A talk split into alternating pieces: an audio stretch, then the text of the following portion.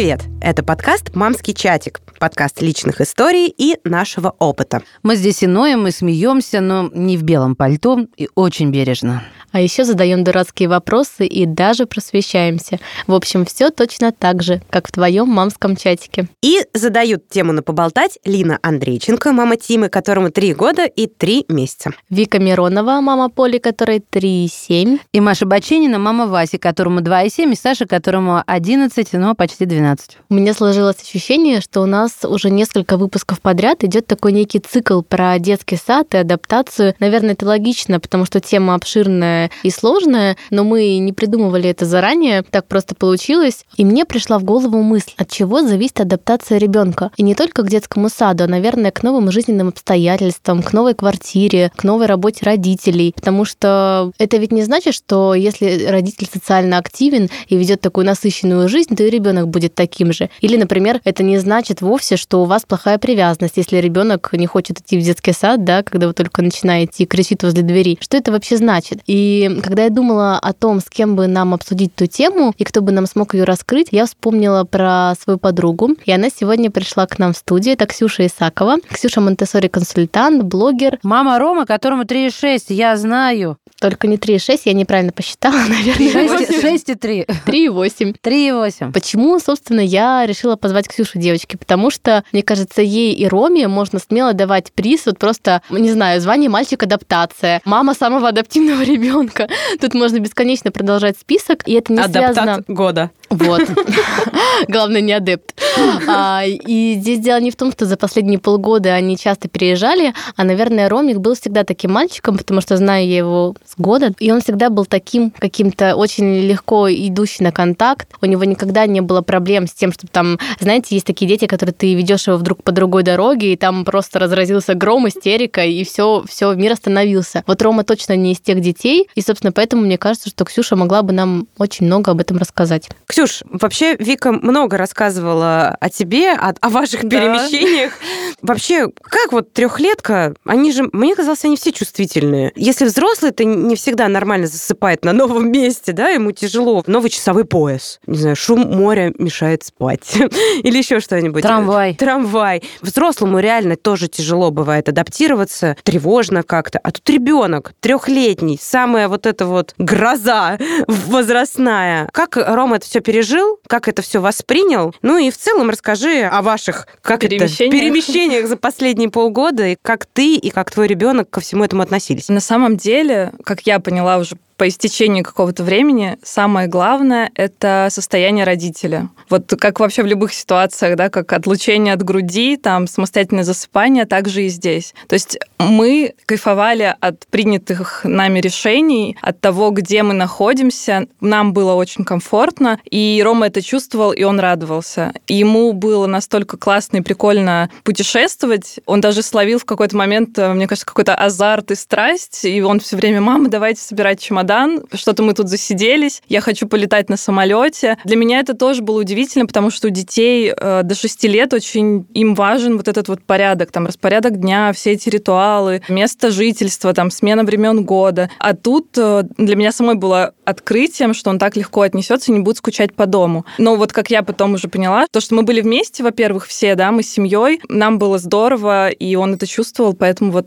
э, так, в общем, легко это все проходило. Вы взяли с собой что-то такое, что напоминало Роме о доме? Я даже знаю ответ. Да? Да. Ну ты рассказывай, а я тебе подтвержу потом или нет. На самом деле мы же собирались изначально в отпуск просто на две недели. И я ничего такого... Ну, мы взяли какие-то игры, там, чтобы у него было чем поиграть э, на море, на пляже, а так... Э, я... Ну подожди, смотри. Мы даже, когда ездили с Ксюшей, с Ромой, с Полей в дом отдыха, Рома привозил с собой свою подушку. И ты все время про эту а, подушку рассказываешь, когда вы куда-то едете. Нормально, да? Я знаю. Прекрасно. Просто мы мать, мать года. Ее оставили где-то, а потом, короче, про нее забыли, и просто ее у нас нет уже, и я даже Ого, не помню. как ребенок это пережил? Нормально. А, ну он же адаптант года. Адаптивный, да. Почему до сих пор не прозвучало куда, где море, какое море, да? Куда вы ехали, да? Куда Мы полетели в Таиланд. Просто на две недели в отпуск. С нами была еще бабушка, моя свекровь, и мы полетели на две недели. Наш рейс э, Таиланд Москва отменили, и мы остались э, в Таиланде. Сначала, ну, типа, просто вообще мы не могли вылететь, мы такие, окей, что будем делать дальше? Угу. Потом мы такие, ну, посмотрели, ладно, а почему бы нам не воспользоваться ситуацией? Все же зимуют, э, улетают на зимовку, давайте мы останемся. И мы остались, и нас как-то это затянуло, и в итоге мы в Таиланде пробыли четыре с половиной месяца. Бабушка уже улетела, прилетала другая бабушка, тоже улетела, мы все еще там оставались. Одна бабушка была три недели, вот которая изначально с нами прилетела. Выехали из отеля, переселились в дом, и вот неделю прожили, бабушка улетела. Спустя там, не знаю, месяц, наверное, прилетела моя мама, она с нами месяц жила. Но на самом деле, когда улетала моя мама, плакала я. Просто в аэропорту, мне было так грустно, типа, ну, как бы мы тут одни. Вот самое сложное для меня было вот каждый раз в новой стране, это найти какую-то помощь э, себе, потому что муж в работе, и он всегда, типа, адаптация на тебе, адаптация семьи на тебе, и там никого нет, просто ты там какие-то телеграм-каналы, пытаешься найти там ситеры, нянечку, каких-то еще мамочек, чтобы как-то скооперироваться. Про подушку Ромка, да, летал, у него была любимая подушка, такая из Икеи, маленькая, квадратная, с розовым чехлом. Он летал с ней в самолете, спал всегда на ней, в такси, короче, он всегда выходил с ней из дома. Но в какой-то момент мы ее где-то оставили, я уже не помню где, короче, мы ее забыли, но мы уже потихоньку, я пыталась его как-то от этого отлучить, чтобы не было вот этой вот привязанности, какой-то ассоциации. Ну и все. И когда оставили, на самом деле, у детей постарше им проще объяснить, типа, окей, ну мы забыли, все. Он погоревал, наверное, немножко, да, но ему надо учиться вот этот вот... э, Вспоминает? Нет, нет, вообще на следующий день уже все забыл. После Таиланда вы решили отправиться в Майами, что тоже достаточно а, Радикальное радикальное решение, решение, учитывая смену часового пояса, ну и вообще в целом это язык. Потому что, как я поняла, ты в Таиланде тоже находила и ситера, вы все равно куда-то отлучались по вечерам, да? Да, и, да. да. Ну, я знаю, что Ксюша не упустит этого момента, да. Вот. И потом вы решили полететь в Америку. А, ситера, ситера тайского находили, тайку или... Нет, нет, русского. Ру- русскую няню нашли. Там, И в там очень Таиланде, и в Майами? Да.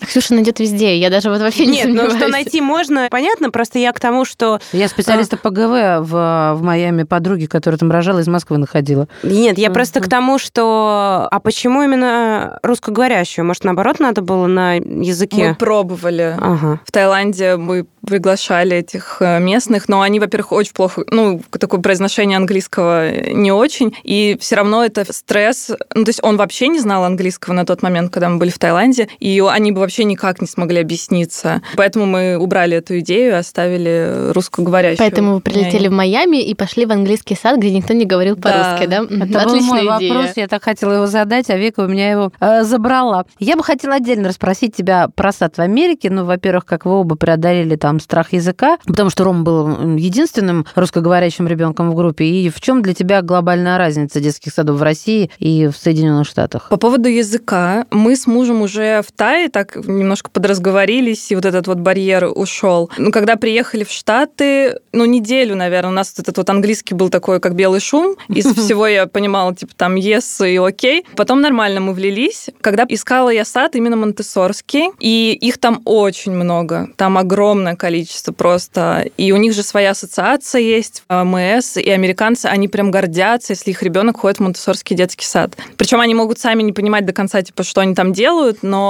Главное, это круто. Ну, такая да. легендарность вот настолько, Да, да? да, да. Но у них вообще они же любят вот всяких там героев каких-то, ну вот они помешаны на вот этом всем.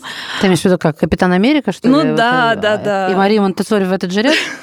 Ну типа известные какие-то личности, да, они А, очень... культ. Да, да, да, культ Ну да, и прикольно же, что вот я знаю в Британии, да, вот если у них там все принцы ходили в Монтессори сад, то вот мой ребенок тоже, вот пусть он как принц, вот, вот это ей, да, наверное, правильно поняла тебя. Ну, в Америке нет, вот как Лина сказала, вот именно культ личности, да. А, И Монтессори, вот это громкое имя, у них очень как бы ценится. И вот мы искали Монтессорский сад, у них все в Америке э, сады все частные, вообще нет государственных. Дети с пяти лет э, начинают уже ходить в школу, а школы все государственные. Даже вот приезжая сейчас туда наши русские, там иммигранты, у всех детей, даже не имея никаких документов, могут пойти в государственную школу и абсолютно ничего не платить. Но мы жили во Флориде, а, это самый там такой солнечный штат, и там, в принципе, очень много позитива, и люди все очень вот улыбчивые. То есть в Нью-Йорке тоже американцы, они все какие-то открытые, могут с тобой свободно пообщаться. Но во Флориде вот как-то еще теплее, атмосфернее. И в саду у нас, мы жили в Майами, там очень много иммигрантов из Латинской Америки. То есть это испаноговорящие. И в Майами все говорят и на испанском, и на английском. И у нас воспитательница даже была из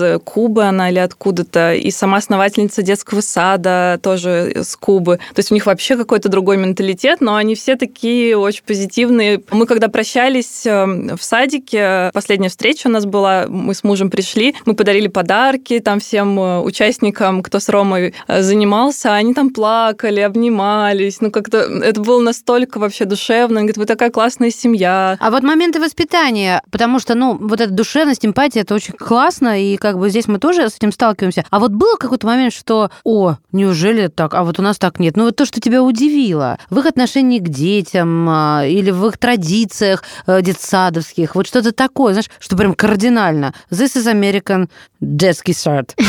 Как детский сад по-английски-то будет? Kindergarten. А, ну так все, то есть составляем... Детский сад. Дет сад. Сокращаем, да.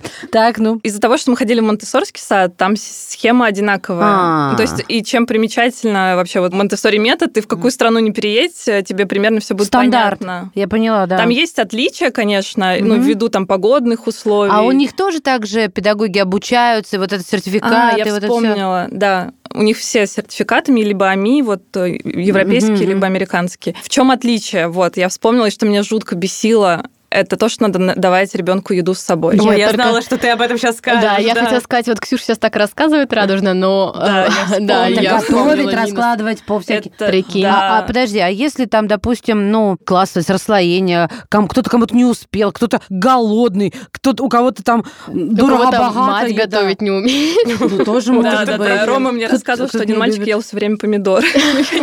Я Это был не. Рома. Вот, вот а на чем она смеется? Это называется молодое поколение, совершенно не поротое, да? А вот э, я, у меня сердце разрывается, а Виктория заливается.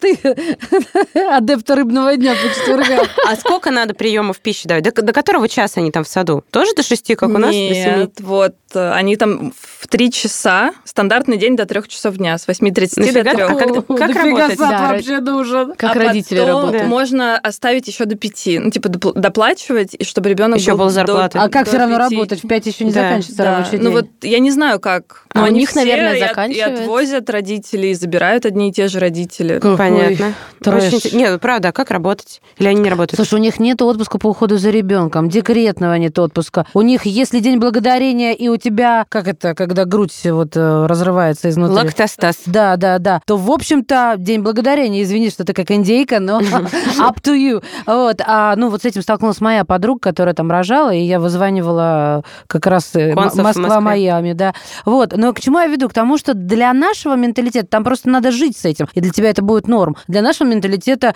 э, Это все дико, конечно. Это дико, Так же, да. как для них, наверное, то, А, что у нас. Да, то есть как бы отсутствие бесплатной медицины, например, для нас э, а, это дико, потому что у мало у кого есть, если рассматривать всю страну, деньги на платную медицину. И вот такие вещи, а они с этим... А ну, для них дико есть э, гороховый суп из одной кастрюли. селедку под шубой и борщ. а, а вот, а вы когда-нибудь кормили индуса борщом? Он съедает три тарелки подряд. Вот. Это- А, подожди, это не из этой программы. Я к чему веду? К тому, что мне, например, очень бы хотелось, чтобы у нас в конторах, я коллективно... Глобально. Да, да, открывали детские сады. Сколько бы это проблем Да. решило, правда? Кстати, в Рудене где я тоже работаю, строят большую-большую какую-то детскую комнату. Как сказал ректор, Диснейленд нам должен позавидовать. Так вот, вопрос. Значит, до трех часов в саду свою еду, а стоит это сколько? 1200 долларов. В месяц. Да. Так, стоп, стоп, Плюс- дайте я это осознаю. 1200 баксов. Умножь, пожалуйста, Вика, а Плюс обязательно свое ошибусь. постельное белье. Ну, у нас в саду тоже свое. Ну ладно, это можно Да. вытерпеть. Э, Я не могу с вас. Я снова очаровываюсь госсадом. У нас- Говорите, говорите. Подождите, 1200 на что умножаем? На 65 сейчас? Ну, Ну, Ну, давай, 60. ладно, хотя бы так. 65. Ну, в принципе, Монтессори сады в Москве стоят приблизительно Ну, так же, но они до хорошие, 6 да. вечера. Да. И там кормят. Но сейчас Рома ходит в Монтессори сад, вот в Москве, Мы посчитали 72 тысячи, девочки, чтобы вы понимали, до да? 4 часов в день. Что так больно-то? 80 тысяч. Господи, боже мой. Знаете почему? Ну, А, было 70, мне- когда знаете, мы в феврале. Вот, а, я начинаю немножечко беситься. Почему?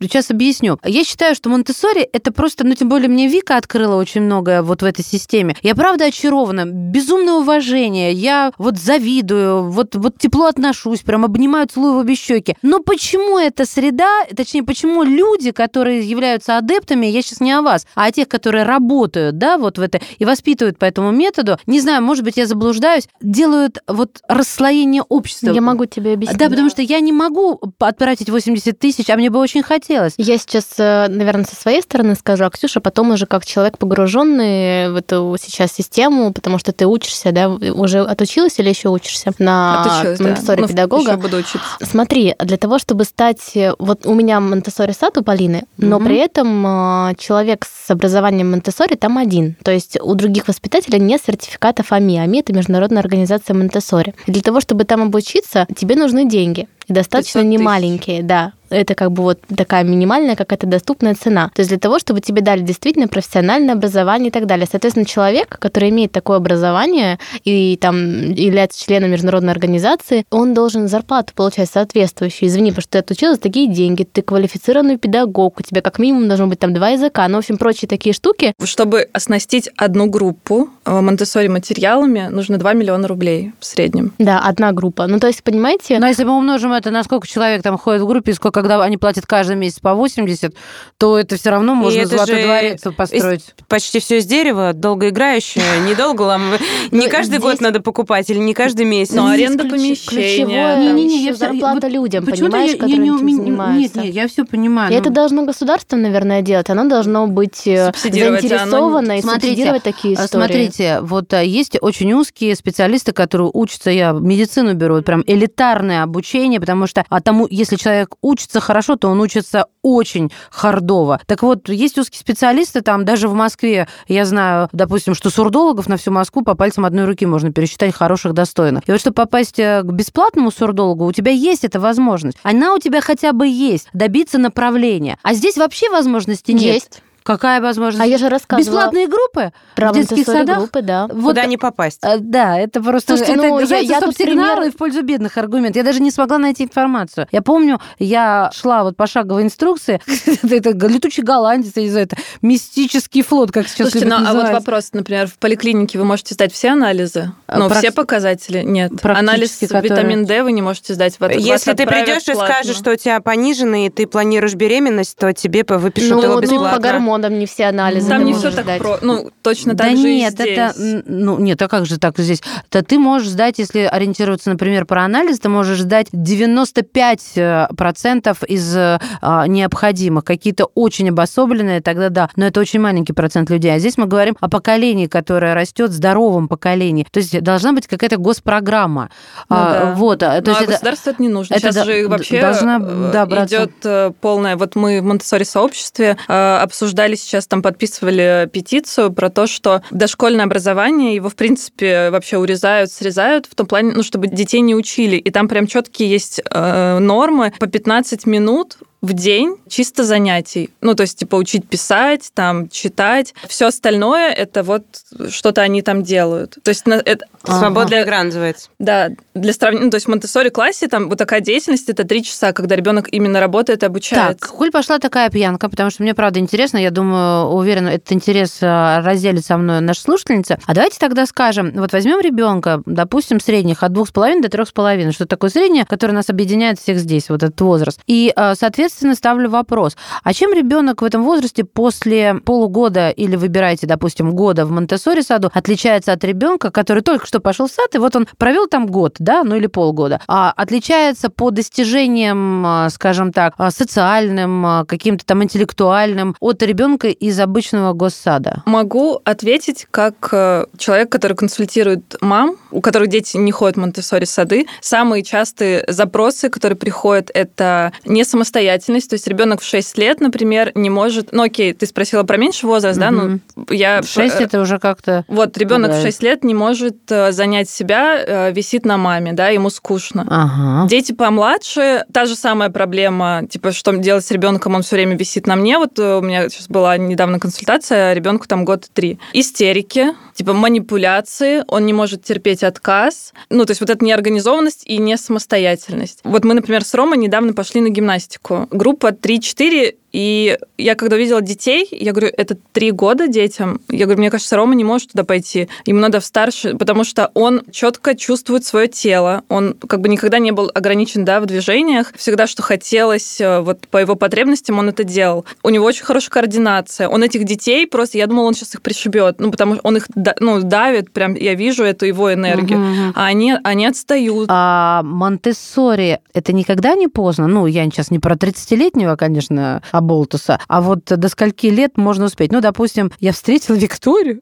когда мой старший сын уже с ним было поздно что-либо делать. А вот со младшим еще что-то можно, да? Вот, ну, собственно, до скольки лет можно как бы начать Монтессори? Или прям тут либо с рождения, либо никак? Да нет, такого нет, конечно. Основной период типа, это до 6 лет. Это когда вот эти вот все сензитивные периоды, как, наверное, вы слышали, и многие слышали, высокочувствительные, когда ребенок уже вот в эти периоды, он берет э, то, что ему надо, он максимально развивается, и так больше не повторится. Потом то, что мы после 6 лет видим, мы будем уже нормализовывать ребенка. То есть, если мы видим какие-то отклонения в его поведении, то мы по вот этой вот методике будем его нормализовывать и возвращать, как это говорила Мария Монтессори, к его программе развития, которая заложена у каждого ребенка. От чего случаются все истерики и вот это вот такое деструктивное поведение у детей? Потому что ему не дают делать то, что он хочет, а он хочет делать то, что заложено в нем природой. И когда мы ставим, не знаю, там его в манеж, садим его в стульчик и пристегиваем ремнями, там надеваем на него вожжи или включаем ему мультики, его мозг, нервная система, они этому противятся. И, соответственно, ну, это как нас, я не знаю,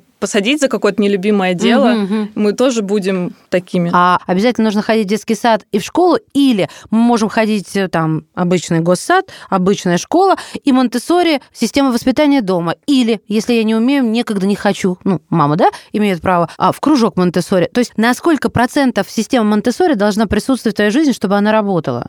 Смешной А, вопрос, да, наверное, нет, задала? Знаешь, есть такая фраза, типа, все идет из семьи. И я бы считала основным это то, что происходит дома. То есть пусть он ходит в обычный госсад, там в обычную школу, но дома у вас вот эти правила, ценности и такое отношение к ребенку уважительное. Тогда он эти нормы дальше это понесет и в сад, и будет говорить, да, со мной вот так нельзя, там это мои границы и Мгм. так далее. То есть основное, на мой взгляд, это то, что в семье. Прям надо сесть, почитать книжку. Ну, это и- я бы даже подчеркнула, что это не себя. только Ксюшин взгляд, это вообще в профессиональном сообществе так считается. У меня тоже есть примеры моих знакомых, э, у которых дети не ходили в Монтессори сад, но дома у них была Монтессори среда. Ну и, во-первых, девочка, в принципе, существенно отличалась от других детей в группе, но и, и никак ей это не мешало, а наоборот, даже Мгм. она там со своей детской помогала, стороны да? что-то привносила, ну и так далее. Нужно перевоспитывать, получается, родителей и всю семью для того, чтобы создать эту Монтессори э, среду дома. В Монтессори две составляющие. Монтессори среда и, скажем так, Монтессори отношения. Э, Оно более глубинное. Поэтому здесь сначала надо поменять сознание, ну, то есть родителя, точнее, чтобы он осознал вот эту всю суть, и потом уже приступать э, к среде.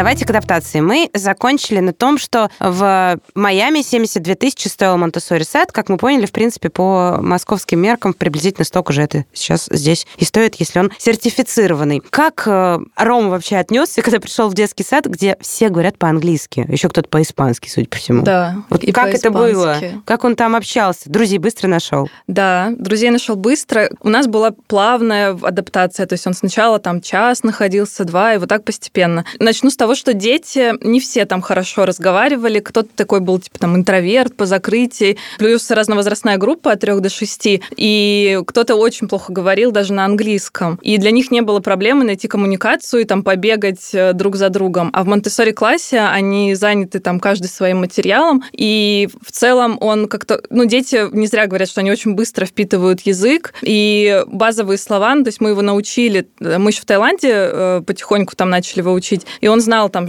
как сказать, вода, туалет или поесть. Ему очень понравился английский, он приходил домой и спрашивал, типа, мама, как сказать это, как сказать это. И спустя месяц он полностью адаптировался и уже спал в саду, засыпал на дневной сон. То есть это, да, естественно, были слезы, были мои переживания, но там приходили... Слезы Ромы? Да, были? да, Почему? да. Ну, когда он шел в сад, э, он переживал. Я понимала, почему он переживал, потому что там очень много ему не на кого опереться, э, в плане даже вот, ну, поговорить на русском. Он все время сидел там возле главного учителя. На всех фотографиях мы это видели. Но меня поддерживал персонал. Там приходил э, директор садика и говорил, не переживайте, с ним все в порядке, будьте уверены. И, ну, вот как-то, в общем, очень так плавненько мы втянулись.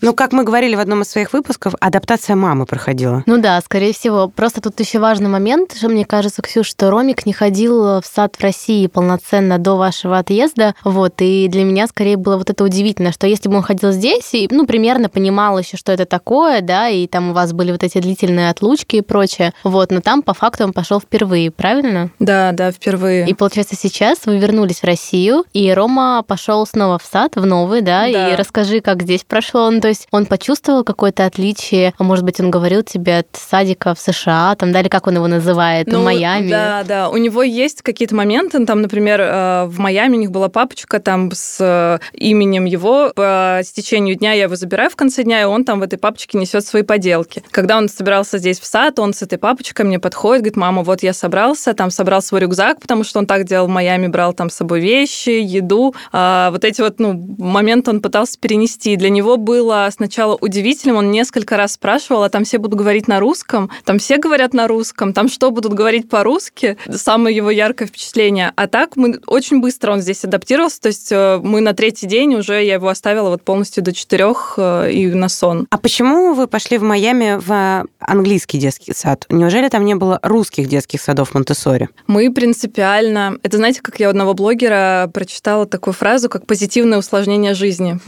Мило, когда звучит. Там есть русские районы, где живет вообще только русские, и все, там и больницы, и ЖКХ, и все тебе будут на русском. Мы принципиально не хотели там жить, мы поселились в самом вот центре Майами, где много иностранцев и американцев, чтобы самим учить язык, преодолевать вот эти сложности, и чтобы Рома тоже учил язык. Он сейчас как-то говорит по-английски, входит на курсы, не знаю, в садике у них есть.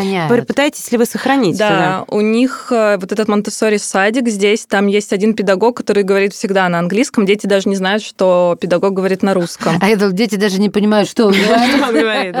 Но он продолжает говорить на английском. Мы тут взяли ну, педагога, который к нему приходит, занимается английским, и у него все равно пролетают вот эти словечки, он там, не знаю, собирается прыгать с дивана, там one, two, three, go, такой, ну, как бы вот эти моменты, да, у него остаются. Но мы стараемся поддерживать, безусловно. Не, ну это классно. У меня тоже такой есть э, знакомый мальчик, который учится в британской настоящей школе здесь, в Москве, она тут одна, единственная такая с э, носителями, и он тоже самое вот это one, two, three, да. или там песенку напевает себе что-то на английском. Ну, это милота, мне кажется. Вот это постоянное существование в двух языковых средах даже у тебя в голове, это очень полезно для развития мозга. Ксюша, что было сложнее? Адаптировать Рому, когда вы приехали сначала в Таиланд, потом в Майами, или когда вы вернулись сюда? Роме везде норм. Слушай, какой-то волшебный парень. А мне просто кажется, я как раз хотела задать вопрос Ксюше, наверное, не как там просто обычной маме, а как педагогу, да? Ты как считаешь, что вообще предшествует такой адаптации? Как вообще ее развить ребенку? Например, если нас слушает сейчас мама, которая еще там маленький ребенок, или она только беременная, что такого бы ты посоветовала ей делать и необходимо для того, чтобы вот эту адаптивность развить? Потому что у меня, ну, есть разные примеры моих подруг, и есть разные дети, тоже вроде все нормально нормальная, и вот, ну, читающие, мы все там погруженные, по крайней мере, мой круг, но дети кардинально отличаются. И что, на твой взгляд, ключевое? У меня есть на это свой какой-то ответ, но я хотела бы с твоей стороны тоже услышать мнение, именно как педагога, возможно. Ну, я сначала скажу, как мама, у нас всегда в доме было очень много разных людей. То есть э, я Рому не боялась оставить с кем-то, и у нас э, няня появилась мне в помощь достаточно рано. Не знаю, там пять месяцев я задумалась о том, что я устала просить постоянно родителей, там своих, свекровь, э, чтобы куда-то выбраться. Я хочу просто вот там два часа всегда иметь, независимо ни от кого. Мы ходили на разные кружки, там вот с трех месяцев начали плавать в бассейне. И всегда было очень много людей, и он как-то привык, и он, в принципе, никогда не боялся оставаться с кем-то, когда я уходила. И я никогда не скрывала, что я ухожу. И мы вот этот вот путь ну, прошли достаточно рано. Поэтому, мне кажется, это один из факторов, ну, даже основной фактор, почему вот так потом легко, он везде встраивается. Ну, то есть отлучки ты считаешь, что ключевым, да, фактором? И общение с разными взрослыми. То есть у него нет такого, что вот только мама. Это, знаете, как есть у мамочек, там вот э, только я могу уложить на сон. Ну, независимо, там, кормит грудью, даже если не кормит. Рома может заснуть с кем угодно. То есть вообще вот такой привязки у нас никогда не было. Кайфово. Я просто вчера пришла позже, чем а, они все с работы, и забирал муж. Это редкость, он всегда отводит. А, и я такая, опа, он не вяжется. Опа, он не жрет бесперебойно, как молоток. Может, я тихонько здесь посижу в кабинете, чтобы он меня не заметил. Я говорю, а можно ты все время будешь забирать из сада? И он такой, и отводить? Да. Но вот а, вообще это вот прям подтверждает все мои умозаключения. Быть мамой выходного дня не всегда вредно. Ксюш, планируете куда-то еще? Или пока останетесь тут? Да, планируем, но пока не знаю, насколько. У нас папа пока не вернулся в Россию, у него как-то так все закрутилось по работе, и здесь ему, в принципе, нечего делать. И он сейчас в Арабских Эмиратах, и вот мы планируем туда полететь. Он нас зовет, конечно, надолго, там ищет квартиру, но я так как бы настаиваю на то, чтобы потом все равно вернуться сюда, и чтобы у него хоть какая-то все равно была стабильность там в образовании, в обучении. Но это, это уже мои какие-то страхи и заморочки, потому что, ну, Роме вообще Ему, норм. ему все норм. Да. Это был подкаст «Мамский чатик», подкаст личных историй.